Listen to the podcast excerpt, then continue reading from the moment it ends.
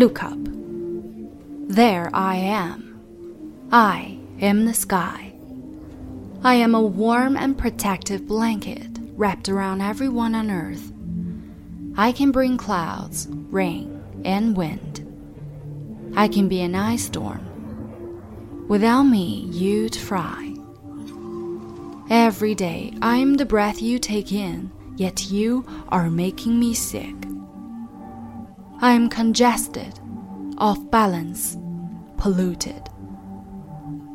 You see, I am more delicate than you think. It took millions of years to get it just right. My perfect mix of gases, temperatures, and weather that you enjoy. But now, your cars, your factories, and dust, they have pushed me past the limit. And you wonder why my typhoons and tornadoes are more intense, more frequent. I have become unpredictable. Less rain here, a lot more rain there. Hotter summers, colder winters. I cannot even control myself anymore. Enough about me. I will show my changing self to you in our days ahead. But in the end, I'll be fine. Give me a few thousand years. I have weathered trauma before. I'm not worried for myself. Look up.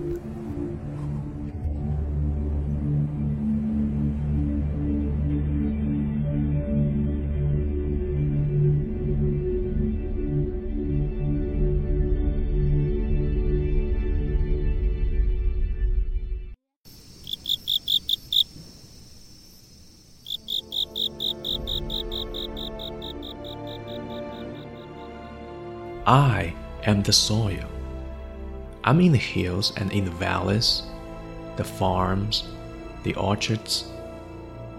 Without me, humans could not exist. But you treat me like dirt. Do you realize I'm just a thin skin on this planet? And I'm actually alive, full of organisms that grow your food but I am broken, aching, overused, sick. Because of you, you have withered me away to less than half of what I used to be just over 100 years ago.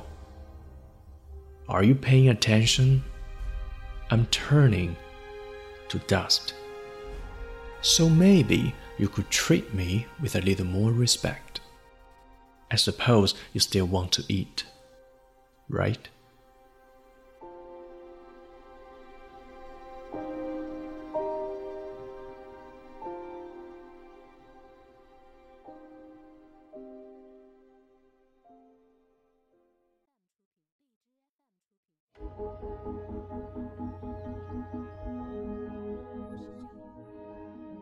I am home.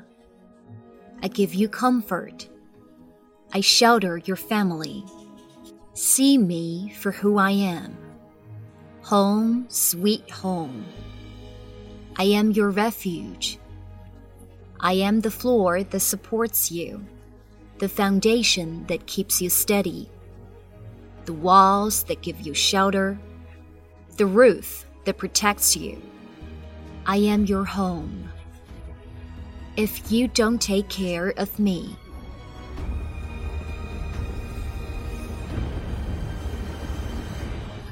I cannot take care of you.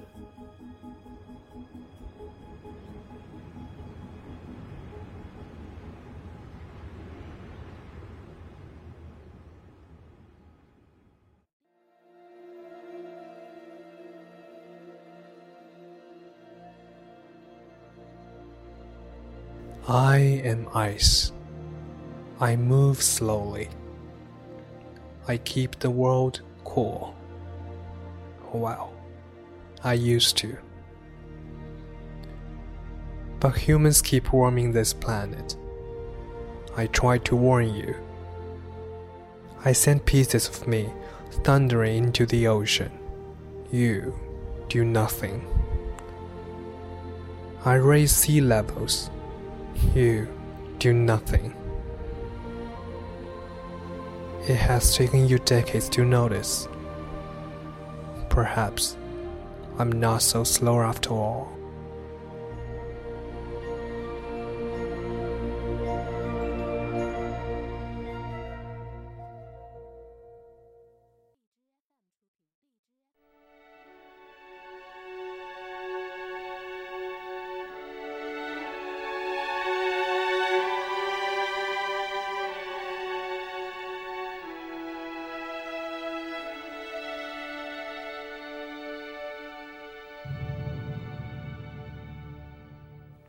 I am the mountain.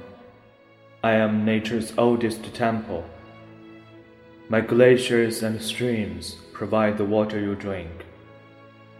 My forests, your wood, your clean air. From up here, I see how you've come to treat this world. You used to recharge your body and soul in the calm of my forests. You once climbed my peaks seeking enlightenment. Now, you take what you want and contemplate only your own gain. Open your eyes while there is still time, because there is one more thing I see clearly the cliff you are on, and the rocks below.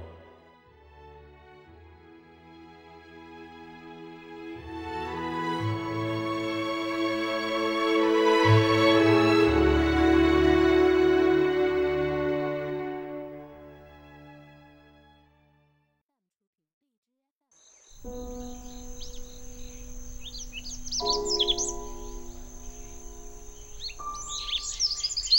come you're so smart? Kid, I've been around a really long time. As a matter of fact, our kind has been around longer than just about anything. And I've seen just about everything. Really? Like what? Well, I've seen weather, all kinds of weather. And lots of craters? Yeah. At first, there were just some bugs and spiders, then some mice and rats, and some rabbits and bears, and skunks. Then, all of a sudden, there were humans. And all hell broke loose. Why? What did humans do? Well, they changed swamps into dogs, rivers into lakes, and us into wood. They started using the planet like it was put there just for them. Act like they've got an extra one laying around. Why did they do that? Why don't they understand? I don't know. If they don't figure out that they are part of nature rather than just using nature, they probably won't be around to see you grow up.